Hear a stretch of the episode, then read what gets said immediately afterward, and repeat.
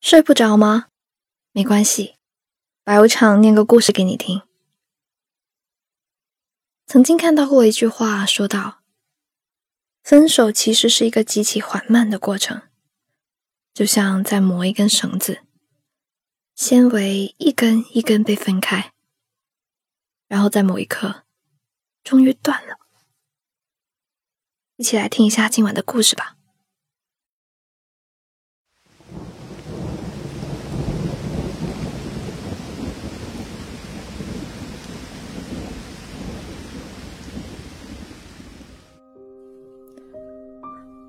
我和江毅分手那一天，下了很大的雨。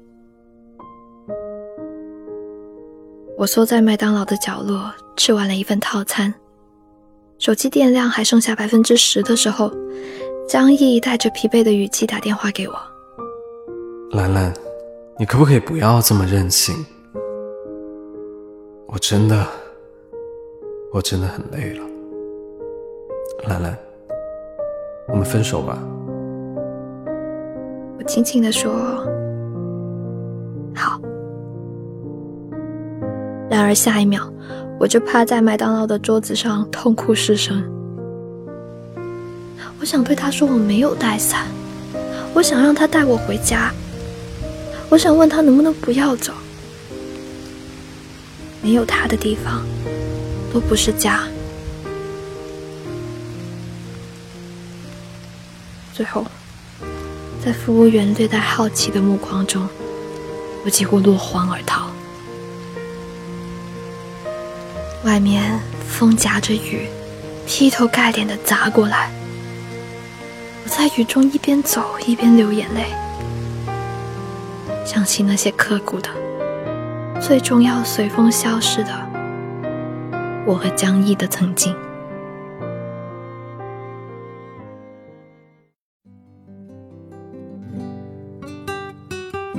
二分班的时候，我和江毅恰好成为了同桌。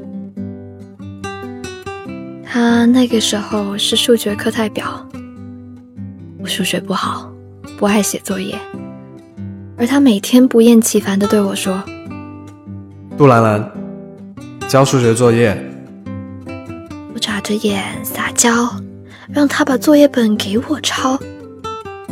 他的耳根泛红。却很坚定地说：“自己写。”几乎天天如此。我每次戏弄他，都觉得有一股莫名的愉悦感。久而久之，我们变熟了起来。他性格沉稳安静，不怎么爱笑。有一次，我在书包上系了一个粉红色的小玩偶，招摇过市，他看见了。笑得露出一口白牙。杜兰兰，你怎么这么幼稚？我愣住了，脸上有点发热。我不知道，原来江毅笑起来的样子是那样好看。从那以后，只要我和他对视，都觉得莫名的心虚。上课的时候会偷偷看他的侧脸，心跳声快要盖过老师讲课的声音了。我的死党阿卡说：“兰兰，你十有八九啊是喜欢上江毅了。年少的时候，喜欢一个人是天大的事，所以我小心翼翼的打听他的心思，暗中观察他有没有喜欢的人，变着法子对他好。他不爱吃早餐。”我就假装买多了吃不下，让他帮我吃。他在操场打球呢，我总是特意买好一瓶矿泉水，等他休息的时候，装作不经意的递给他。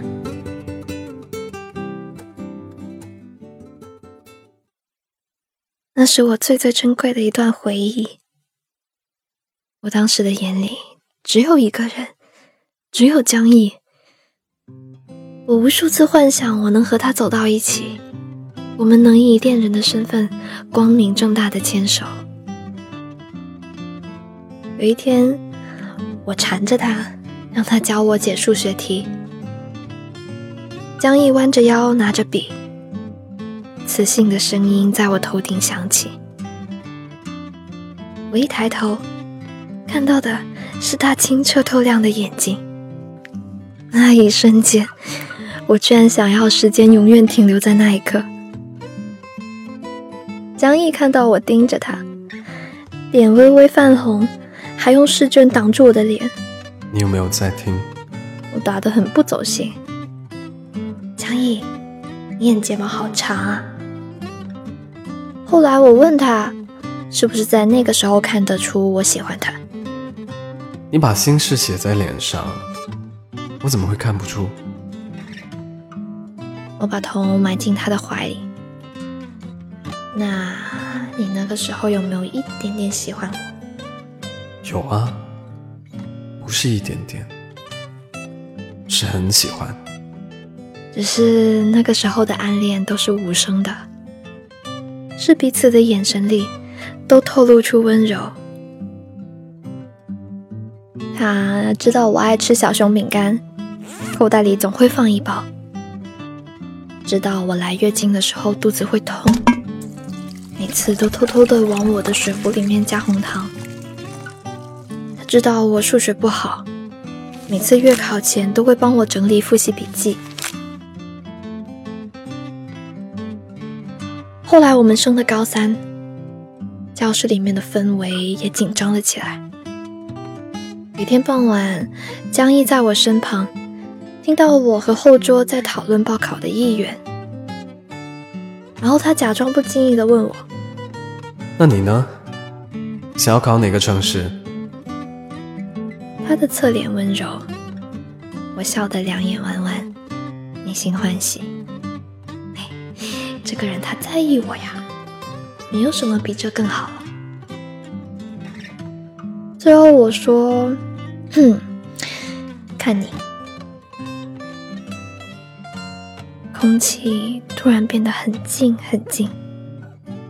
他摸了摸我的头发，手很温柔。那你要努力一点，追上我。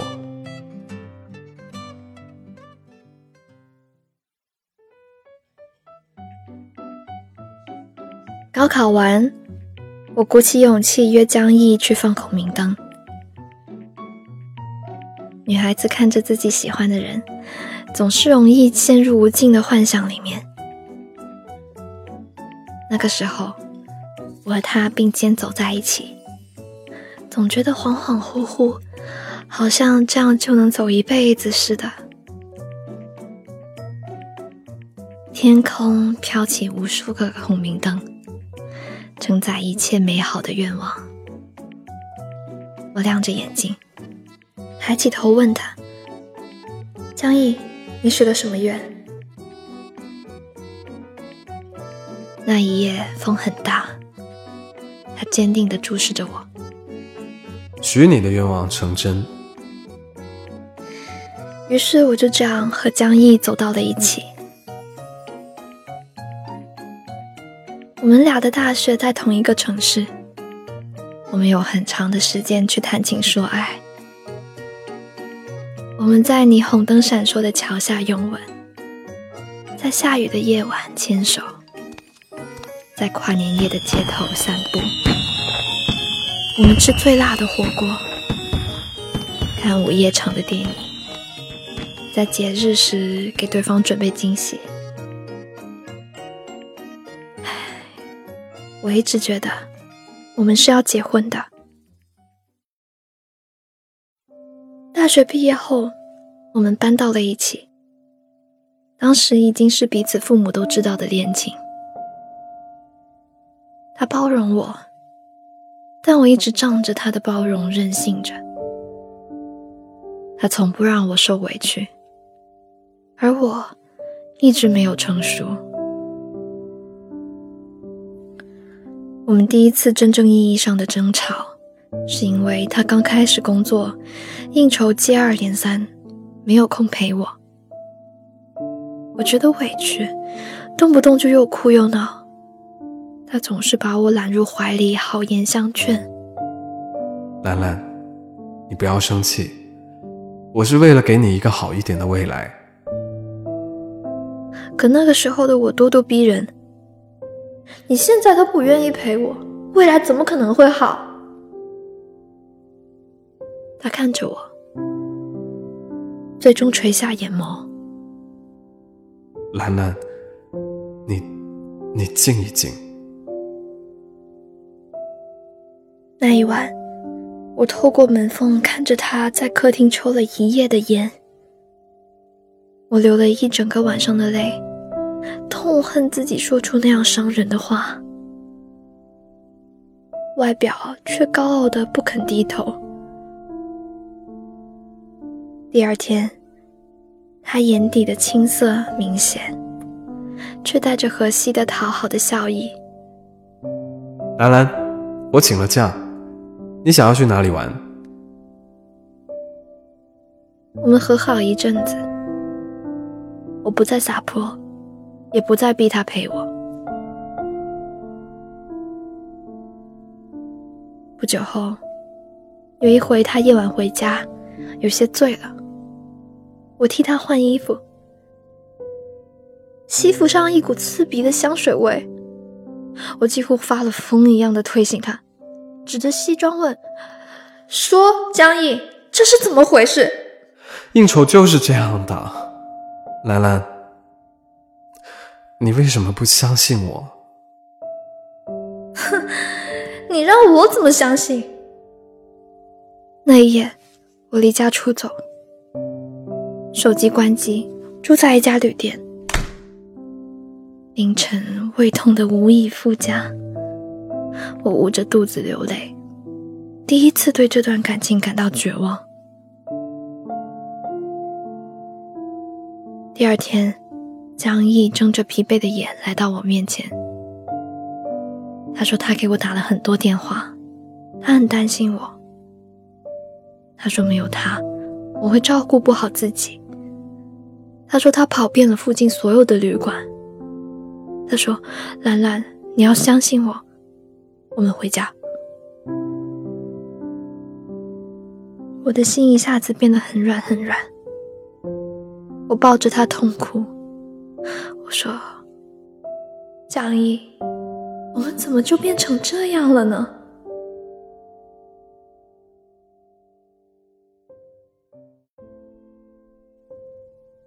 我们最后一次争吵，是他二十五岁生日那天。我心血来潮去了他们公司，准备给他一个惊喜，却亲眼目睹一个面容姣好、身材火辣的女职员附在他耳旁窃窃私语。一时，我像是坠入了冰窟，怔怔立在原地，直到他回头望见了我。兰兰，你怎么来了？我浑身发抖，说不出一句话。他把我带到楼下的咖啡厅。你是不是又觉得我要背叛你？难道就是因为我和他稍微走得近了一点点？我无言，泪水突然流下来。一时间，我突然觉得他好陌生。他再也不是那个我以前深爱着的，会笑着说：“杜兰兰，你怎么这么幼稚的那个少年了。”我捂住脸，不知道他是什么时候离开的。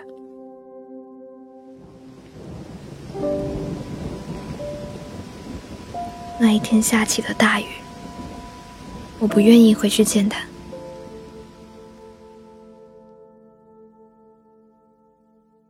希望他能像往常一样关心我，在乎我的去向。但当我接起那个电话，听着他说：“兰兰，你可不可以不要这么任性？”的时候，我就知道有什么不一样了。我江毅，我们真的要说再见了。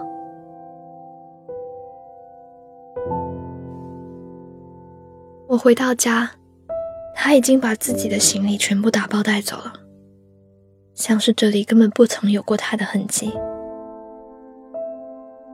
我想，他解脱了。我收到他发来的一条短信：“没有我在身边，好好照顾自己。”这一句话，是我们这么多年感情的一次诀别。我整整盯了许久。他以前说，他总怕他不在我身边，我照顾不好自己。他终究这么狠心，我蹲到地上大哭了起来，像是要把我这一生的泪流光一样。他怎么就真的忍心抛下我？江毅是去年结的婚。听说是父母介绍的相亲对象，婚礼请柬发给了每一位高中同学，自然算我一份。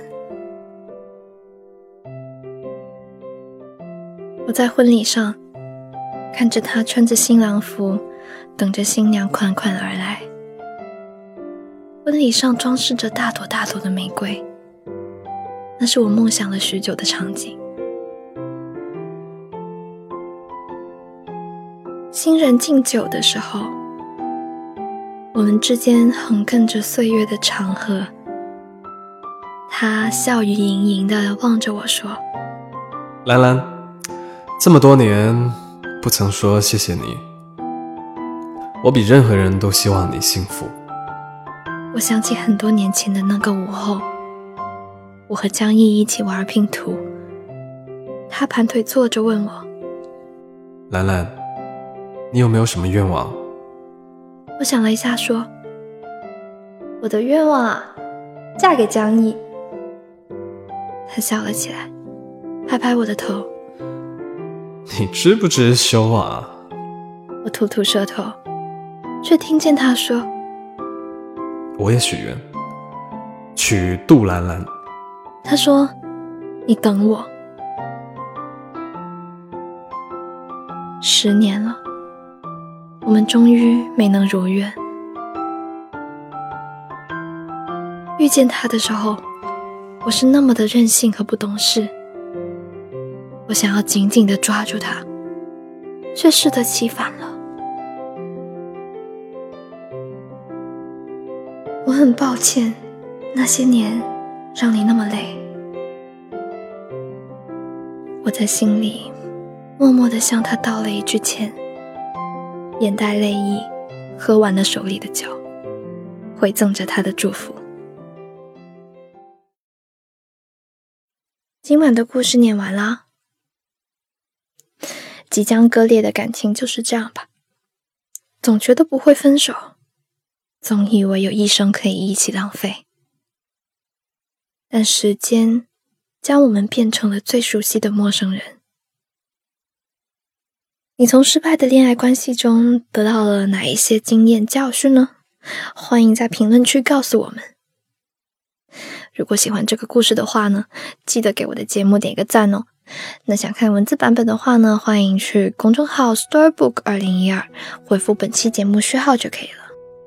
我是白无常，依旧在 Storybook 睡不着电台等你。晚安